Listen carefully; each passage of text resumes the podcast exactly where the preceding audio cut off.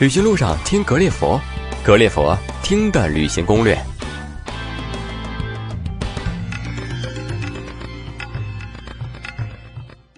各位听友，大家好，我是汤泽，非常高兴在这里和大家见面。二零一五年十二月的一部电影《老炮儿》再次勾起了人们关于一些以玩为主的老北京群体老炮儿的记忆，不知觉间呢，又让我们回到了那段激情燃烧的岁月，那样一个天然去雕饰的老北京。老炮是地道的北京话。以前紫禁城雍和宫东边有条炮局胡同，清朝乾隆年间呢，这里设置了炮局，也就是造大炮的地方。后来撤了，改成监狱。解放后呢，这里变成了北京公安局的拘留所。民间逐渐用炮局指代公安局，老炮就是指那些常进公安局的老混混。老炮的另外一种说法呢，叫顽主或者老顽主，倒也贴切。他们就是老北京的小百姓。活着就一事儿玩呗，不过玩也得玩出花儿，得玩的兢兢业业。老炮儿是一种京味儿文化，不务正业是有的，不过未必是不学无术。今天我们就随着老炮儿的脚步去见识一个躁动与血性真正的北京，让各位听友跟着我们一起在老炮曾经战斗过的地方来一次旅行。你们仨原来大院小孩。八三年，你爸四五个人跟他们几十个人就在前面冰场上查起来，你爸一把军刀对十几个，愣是没倒下。那会儿你爸猛起来，真他妈挺吓人的。打架斗殴也是江湖，都讲理，最起码男人得有男人的样儿。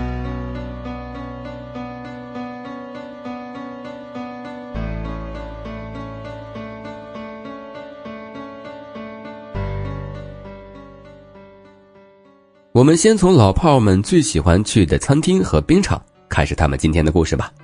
在那个年代的北京呢，有个地方有种说法：如果你没有在那儿用过餐，那你的老炮身份是不完整的，在精神上也是一种缺憾。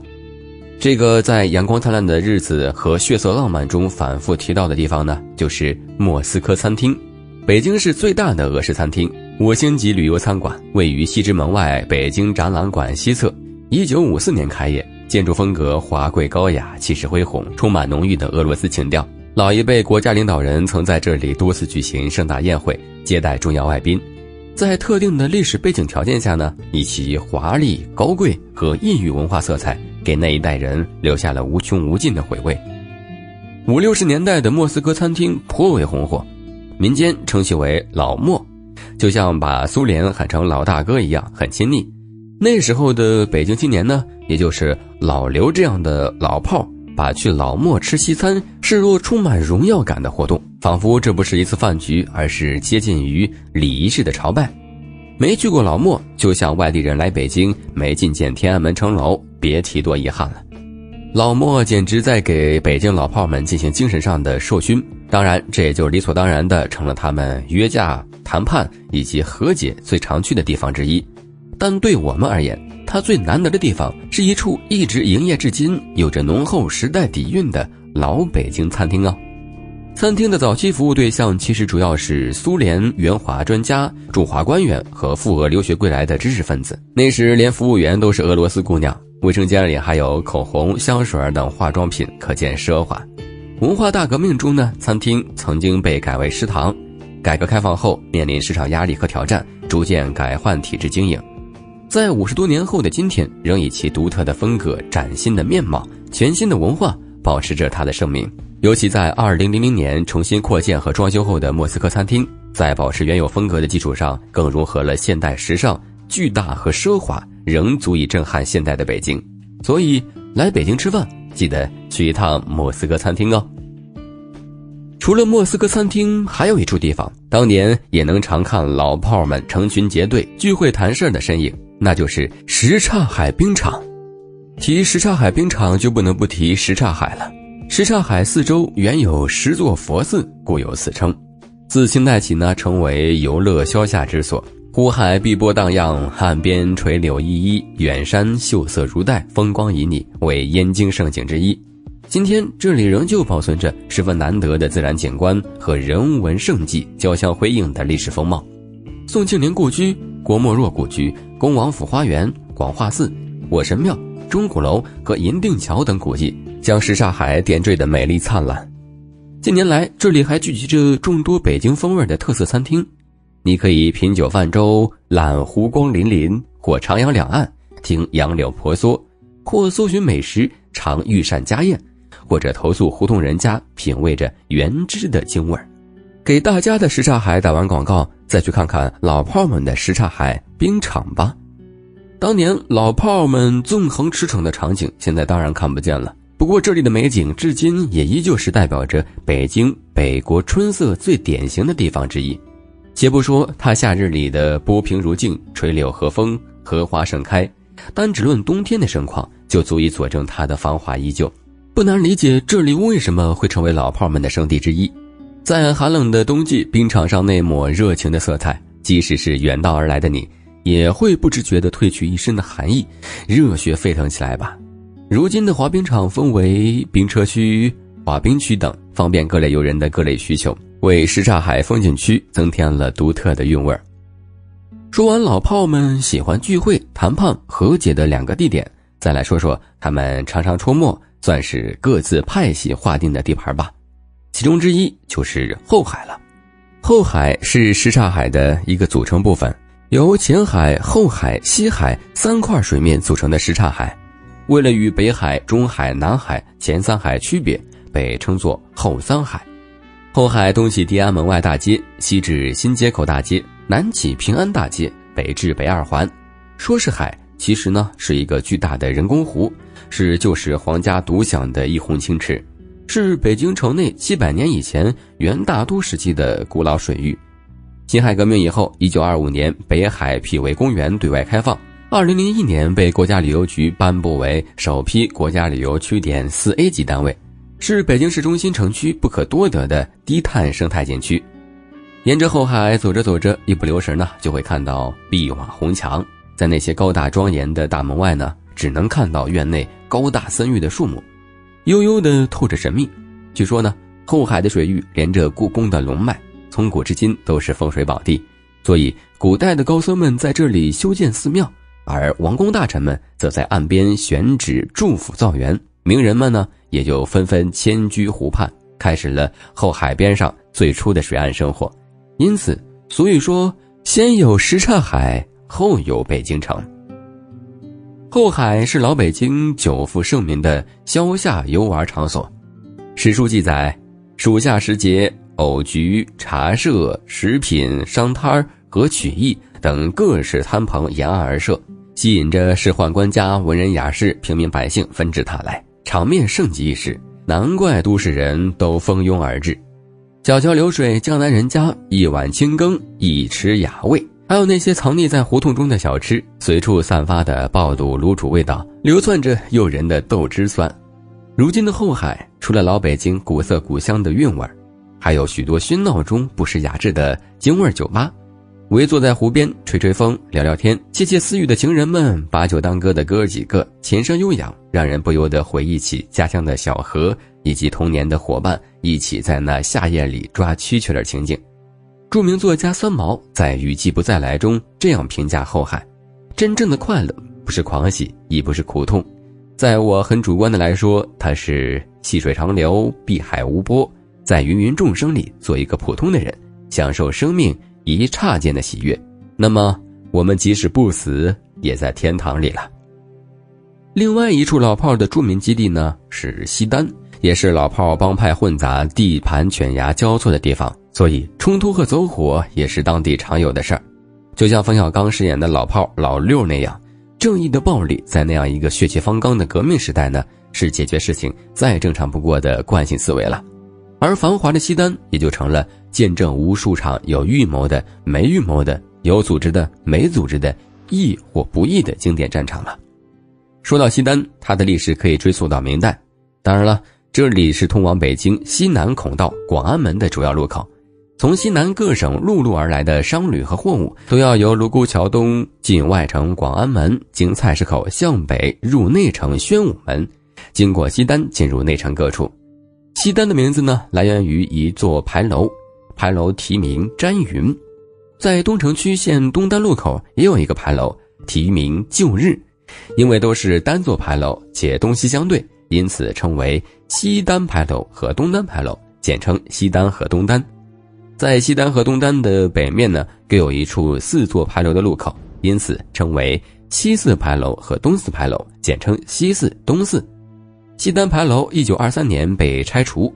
二零零八年北京奥运会前夕，西单牌楼在西单文化广场改造中得以复建。新建的牌楼呢，其实是比历史上的位置略向北移了些。如今的西单依旧是个五光十色的都市休闲乐园，积淀了深厚文化底蕴的商贾云集之地，与王府井、大石栏并称为三大商业区。南起西荣县胡同，北至临近胡同西口，一直以来呢，都是京城商业经营的黄金地段。被表述为集购物、餐饮、休闲、娱乐、健身、文化、办公、旅游等多功能于一体的现代化商业中心区。西单可玩的地方很多，其中呢，大悦城、中友百货和君泰百货是西单最著名的三大百货商场，商品种类齐全，流行服饰最受欢迎。另外，西单各大商场呢都开辟有美食广场。从风靡京城的麻辣诱惑餐厅、海底捞火锅，到以回转寿司为代表的异域美食，各类美食让人眼花缭乱。如果有空呢，不妨进去一试呀。聊完了老炮们各自划分的地界，再来说说他们曾经战斗过的地方吧。西单固然是老炮们常常起冲突的地方，但月坛公园上演的老炮之间或者针对红卫兵的围歼战与突围战，则更为频繁了。位于北京市西城区南礼士路西月坛北街路南的月坛，原名西月坛，是北京五坛之一，建于一五三零年，也就是明嘉靖九年。顾名思义呢，是明清两代帝王秋分日祭夜明神，就是月亮和天上诸星宿神之的地方。清末祭祀夜明神的活动呢被废弃了，月坛逐渐成为驻兵场所。日本侵华期间，月坛内外树木基本被砍光。中华人民共和国成立之后呢，征购了月坛南侧一处私家果园六十亩，并且修园路、安电灯、植树、试花、种草、设厕所、建方亭、装路椅，就形成了一处区域性公园了。那个时候，周围群众还是可以免费入园的。不过现在进月坛公园就要买票了。一九八三年，月坛公园扩建，将南侧园果园改建为新园。新建天香亭、爽心亭、揽月亭、霁月风光亭、西月亭、嫦娥奔月等多处景点，并栽种名优石榴树二十余个品种，近两千株。此外呢，在南北园之间长达一百四十六米的园墙上，还建起了以咏月为主题的大型碑廊。碑廊石刻精选历代著名诗人咏月的诗词佳话，由当代书法家书写，河北曲阳石工镌刻制成。一九八八年后呢，园内又增添了电子游艺厅、碰碰车及电动玩具游乐场、爱乐泉舞场、月圆餐厅、婚姻喜庆系列服务部等服务项目，在东北角设集邮市场。不过，虽然花样繁多，但月坛公园最有特色的地方呢，当然还是月亮文化了。其中最让人印象深刻的还是南园。南园又名邀月园或禅公园。中部新建一组小园，由五开间油漆彩画北房和游廊、花墙组成。院中植桂花，以取“桂子月中落，天香云外飘”之意，命由天香院。内有露天音乐茶座，播月光曲、春江花月夜等名曲，开展月光晚会。夜还有彩色音乐声控喷泉，把人引入“融融月夜花千朵，灿灿花前月一轮”境界。此外呢，园内还有两百米长的大墙碑刻七十六块，为现代书法家写的历史文人咏月的诗篇。南园东北角有种满青松翠柏的小山，顶上建有敞堂，可供人们夏日登高纳凉。西北角和南部也各有一丘，丘上各建一座彩画古亭，名曰揽月亭和霁月亭。登高举目可俯瞰全园。南山北路有一玲珑小桥。桥侧有瀑布池泻入池，池中雕一塑像，名嫦娥奔月。天香院南侧呢有块开阔的草坛，上面置有数只石质玉兔，与天香院共寓意为人间广寒，有意思吧？说到公园，还有一个公园也是老炮们喜欢约会打架的地方，那就是中山公园了。说到中山公园，去过故宫的朋友一定都知道，因为它就位于紫禁城南面，天安门西侧，与故宫一墙之隔，占地呢二十三万平方米，是一座纪念性的古典坛庙园林。它原是明清两代的社稷坛与太庙，也就是今天的劳动人民文化宫一起沿袭周代以来左祖右社的礼制建造。中山公园原为辽金时的兴国寺，元代改名为万寿兴国寺。至于为什么改名中山公园，这个和全中国到处可见，但和孙中山先生其实没半毛钱关系的中山街不一样，而是一处名副其实的中山公园。因为一九二五年孙中山先生逝世时，他的灵柩就停放在园内拜殿，就是今天的中山堂内。一九二八年，为纪念这位伟大的民主革命先驱，就改名为中山公园了。公园的主体建筑设计坛位于轴线中线，坛呈正方形，为汉白玉砌成的三层平台，坛上铺着由全国各地进贡来的五色土：中黄、东青、南红、西白、北黑，以表示普天之下莫非王土的意思，并象征土木火金土五行。坛台中央呢，原有一方形石柱，名社主石，又称江山石，以示江山永固。坛四周建有四色琉璃墙，东蓝、南红、西白、北黑，四面各立汉白玉灵星门一座，格外庄严肃穆。坛之北的拜殿又名享殿或祭殿，是一座宏大的木构建筑，面阔五间，进深三间，黄琉璃瓦，单檐无殿顶，白石台基，无天花板。明露着梁架和斗拱，绘和玺彩画，这是保存最完整的明代建筑。在辟为中央公园后呢，园内还先后营造了松柏交翠亭、格言亭、汇芳园等景观，还把西丽亭、兰亭、八柱亭、保卫和平坊及河北大名古刹的宋代石狮移入园中。园中还安放了多块清代宫苑中的名石，一时让这里成为了文人雅士荟萃云集的地方。当然，会玩的老炮们自然也不会放过这里。至于在这里打架会不会有伤风雅？我想他们也管不了那么许多了吧。电影《老炮》的故事其实很简单：落寞的老炮遇到了新时代的小钢炮，还被绑了儿子，老炮不得不带着几个旧兄弟重出江湖。这故事是不是有点像《老爷车》？其实呢，也诠释了当代老炮的落寞和无奈。当年威风八面、进出警局如家常便饭一样的老炮，如今只能没事在胡同里遛弯逗鸟，偶尔喝点小酒，管点闲事虽然活着有点平淡，但老北京人的那份骄傲和狠劲儿却未随风逝去。如乾隆在渊，可犯不可欺，也如同莫斯科餐厅、什刹海冰场等那些老炮的圣地一样。虽然不如故宫长城耀眼，时过境迁，繁华不复当年，却也没有完全坠入深渊。成为历史名词，他们依旧静静的在那儿，无论你看得见还是看不见，因为他们就代表着那个时代的北京。老炮的故事今天就讲到这儿。如果你想收听更多有趣有料的旅行攻略和旅行故事，请关注我们微信号“格列佛”，我们在那儿等您。如果还想和格列佛创始人互动，参与格列佛的成长和建设，请加他的微信：stone 幺三九幺零零幺二幺零幺，并注明“格列佛”。再说一遍，，stone 幺三九幺零零幺二幺零幺。最后的最后，主播桑泽代表石头和编辑上清，感谢大家收听。在耳边这首老炮电影当中的插曲，如果没有你，音乐声中，各位听友再见了。有些爱食之无味，弃之可惜；有些人像是风景，过站不停。可惜，多可惜，到最后总是要失去。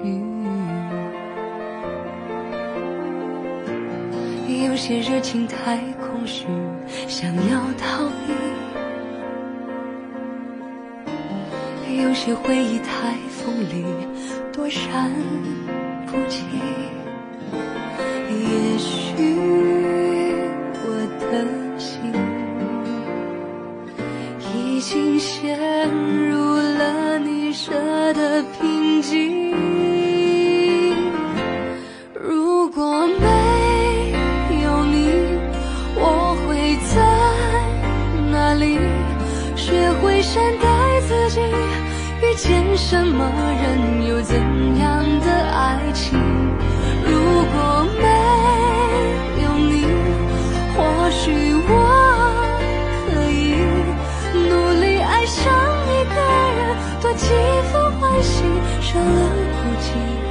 放过我自己。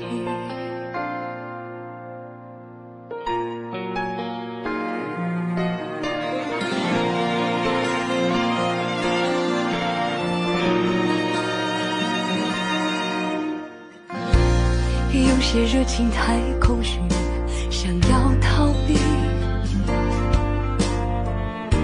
有些回忆太锋利多闪。气也许我的心已经陷入了你设的